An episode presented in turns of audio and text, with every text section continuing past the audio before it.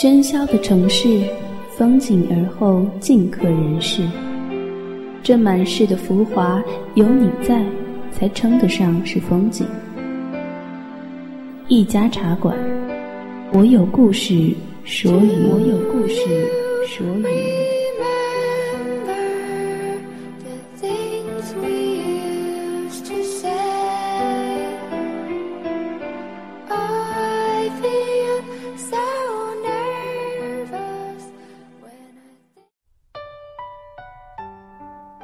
掸去你生活的尘埃，聆听我给你的温暖。这里是一家茶馆网络电台，我是浩然。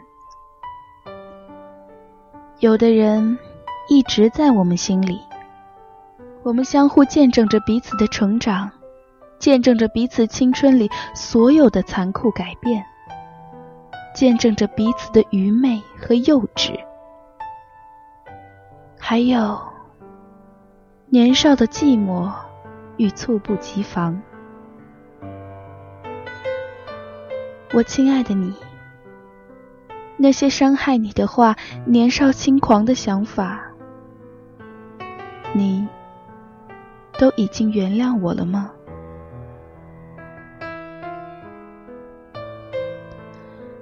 我十七岁那年，晨曦也是十七岁。他妈妈张阿姨和我妈妈是很好很好的朋友，所以给我们取的名字都是一样的，一个晨曦，一个苏西。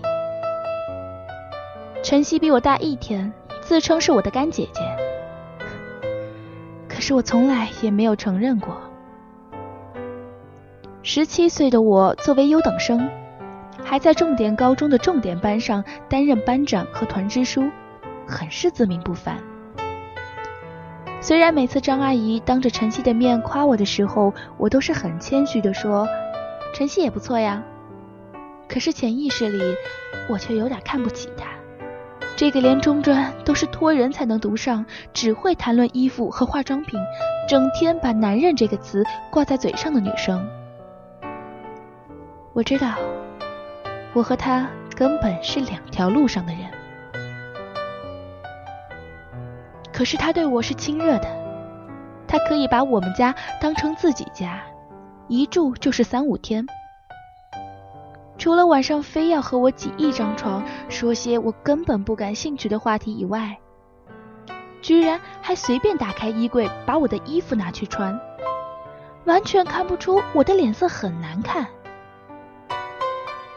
妈妈倒是看出来了，她很生气的教训我。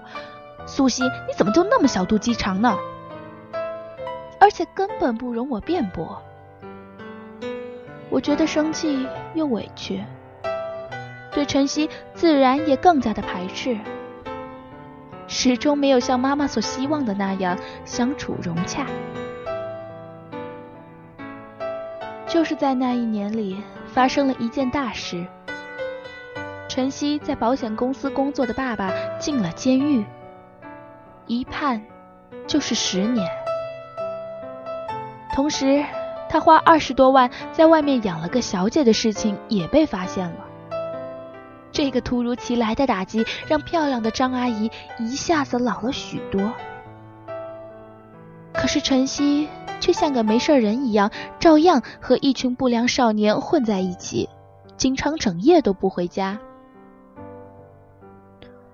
而自认为忙碌的我，对这件事情的反应，顶多是在妈妈感叹张阿姨可怜的时候，加油添醋的谴责晨曦没心没肺。可是谁都没想到，五月里的某天，晨曦听到几个同学在议论他，突然毫无征兆的一屁股坐在地上，一边大哭一边大笑。在人来人往的操场上，整整闹了快一个小时。后来，他便开始无缘无故的打骂同学，或者在课堂上歇斯底里的大叫。张阿姨吓得不行，带他去检查。医生说是什么青春期抑郁型狂躁症，可能是父亲的事给他的打击太大了。最后学校只得让他休学回家去了。张阿姨办了提前退休的手续，在家里照顾他。妈妈隔三差五就去晨曦家看他们母女，我却以功课太多为借口，一次都没有去过。因为生了病的晨曦变得更加的不可理喻，他常常深更半夜打电话给我，反复的问我她漂不漂亮之类的问题。有一次来我们家，一进门就一把拉起我的手，颠三倒四的念叨着要给我介绍一个长得很像郑伊健的男朋友。我只想耳根清净，并没有意识到这个和我一样年纪、一样敏感的少女，在许多个天光模糊的清晨和黄昏，是多么的寂寞，而一点点的耐心和友善，对他。是多么的重要！我至今也不是太清楚晨曦的病到底有多严重，怎么会被送到医院精神科去？我和妈妈去看他，垫着脚尖，从厚厚的铁门上开着的小窗口里望进去。他被绑在一张小小的铁架床上，披头散发，脸色惨白。瘦弱的身体痛苦的扭曲着，不断的发出凄厉的叫声。叫累了，就虚弱的重复着：“妈妈，我没病，你放我出去，我要去找爸爸。”“妈妈，我没病。”隔壁病房跑出来几个穿浅蓝色条纹病号服的十多岁的男孩。他们一把把我们推开，争先恐后的把身子贴在铁门上，做事要往上爬。一个含混不清的说：“看美女啊，我要看美女。”一个用空洞的声音朝里喊：“喂，你别叫了，出来玩吧。”张阿姨一屁股跌坐在走廊的椅子上面，泣不成声。妈妈紧紧的握着她的手。惨白的灯光下，我突然觉得眩晕。精神科阴森的绿色墙壁的走廊，慢慢的幻化成暗无天日的十八层地狱，充满了无数孤魂野鬼的怨气和哭声。然后我开始庆幸着自己的健康与自由，并且在回家以后迫不及待的给朋友们打电话。兴致勃勃地诉说着我的见闻与感受。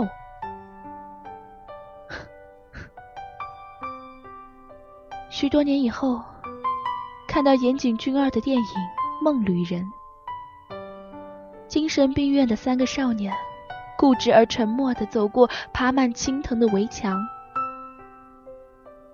白云青森辽远，教堂响起孩子们清澈的歌声。我突然有了想哭的感觉。原来青春的美好、寂寞和尊严，曾经如此坦然、公平的被每一个人拥有，从来就没有谁比谁更高贵。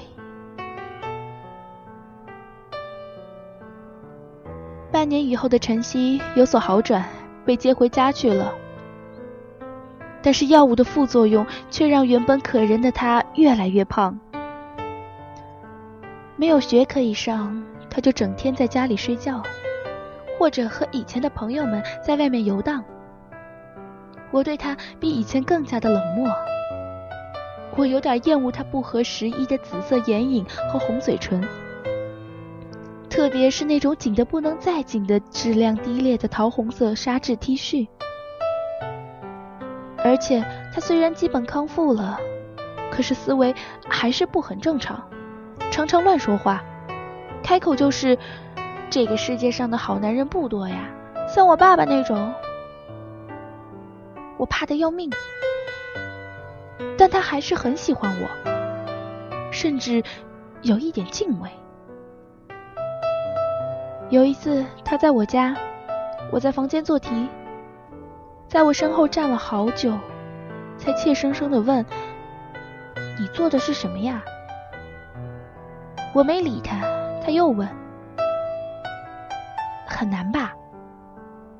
我的思路被打断了，恼火的说：“这是三角函数，很难的，你怎么会知道？”他沉默了一会儿，轻轻的走了出去，带上了门。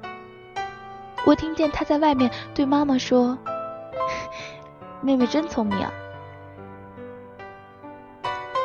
我生日那天中午和一大群同学吃完饭，走到学校门口，好像隐约听到有人叫我。回过头，猛地看见马路对面，晨曦正向我殷勤的挥手。他居然夸张的烫了一个爆炸头，一身新娘结婚敬酒时穿的那种很土的大红套装，渔网袜，大红高跟鞋。天哪！这么多同学面前。我怎么好意思说她是我的干姐姐？我于是装作没听见，低着头往前走。可是晨曦还是兴冲冲的追了上来。妹妹，妹妹，我买了一个好大的蛋糕。他用极为夸张的热情的语气喊道。满街的人都诧异的看着他。我走上前去，飞快的对他说。你怎么说也不说一声就跑来了？好了，你快回去吧，我要上课了。晨曦愣了一下，把手上的蛋糕递给我。昨天妈妈买了这种蛋糕给我，我觉得很好吃，所以今天也买了一个送你。我这才想起来，昨天是他的生日。可是，对着那张浓妆艳抹的、有点可笑的脸。我只是说，好吃你就自己留着吃吧，我不爱吃这个。然后就转过身，匆匆的走了。同学们立即开始七嘴八舌的笑我。嘿，苏西，你怎么认识这么怪异的人啊？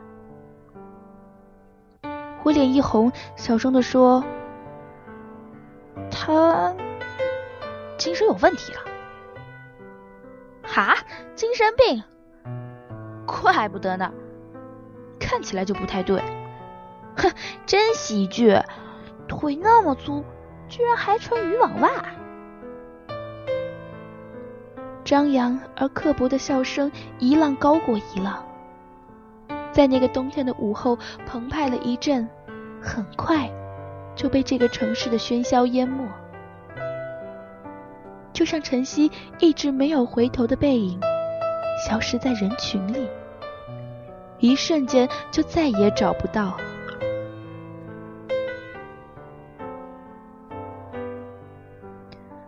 从那以后，晨曦再也没有找过我。可是我当时根本没有注意到这一点。一个十八岁的女生，生活里充满了明媚和新鲜。虽然叫嚣着世界很大，目光和心却其实是狭窄的。除了自己小小的梦想与忧伤，再也容不下其他。听妈妈说，晨曦彻底的堕落了，换了一个又一个的男朋友，基本上不再回家。张阿姨都不清楚他在哪里，在做什么。我把晨曦的事情眉飞色舞的讲给和我最好的男生林雨听，还调侃的取了一个标题：“一个少女的失足史。”林雨也笑，他说：“还好你没被他带坏。”我自豪的答：“，怎么会？”高考结束以后的暑假，有一天夜里十二点。唱完 KTV，林雨匆匆的送我回家，在一处偏僻的十字路口，昏黄的路灯下，我隐约认出几百米外的拐角处，晨曦和三个男人走在一起。他穿的花花绿绿，吊着其中一个的胳膊，放肆的大声笑着，听得我一阵肉麻。我捅捅身边的林雨，喏，看到了吧？那个就是晨曦。林雨说：“你怎么不叫他呀？”我白了他一眼，躲都躲不及呢。林雨皱了皱眉，小声的说：“那三个男的年纪挺大，看着不像什么好人。”我犹豫了一下，终于还是扯着林雨朝反方向走了。现在要忙着回家呢。再说了，他不常常跟这些人混在一起吗？张阿姨都管不了，我管什么呀？别自找麻烦了。林雨顿了顿，没有再说什么。然后我很快就把遇见晨曦的事情给忘了。两个星期以后。我到成都的大学报道，妈妈在电话里哽咽的告诉我，晨曦被人打了，送进了医院。我夸张的啊了一声，漫不经心的说：“ 还有什么事情不可能发生在他身上？他打架又不是第一次了。”电话那端，妈妈担忧的说：“这一次被人踢了几脚。”以后，再也不能生育了。我呆住了，大脑一片空白。妈妈的声音变得那么的不真实，说是和一个中年男人有什么感情纠纷，那人恼羞成怒，叫了两个人，把他骗到什么地方，拳打脚踢了一顿。虽然后来林雨一再跟我说这不是我的错，可是我不止一次的悲哀的想：假如那天晚上我叫住了喝醉酒的他，假如我关心他一句“你去哪里”，假如我及时的把这件事情告诉张阿姨，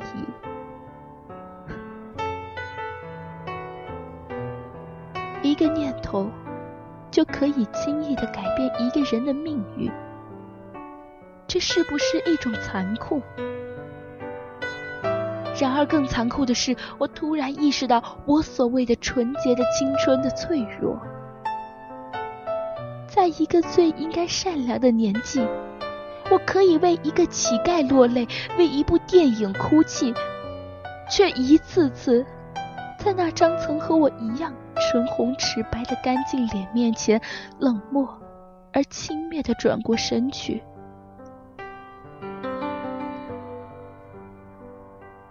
二十二岁，我大学毕业，考上研究生，坐火车去了更远的地方，看起来前途一片光明。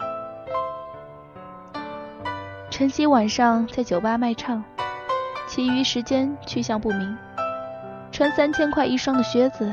给张阿姨买 SK two 的面霜，这些都是从妈妈嘴里听来的。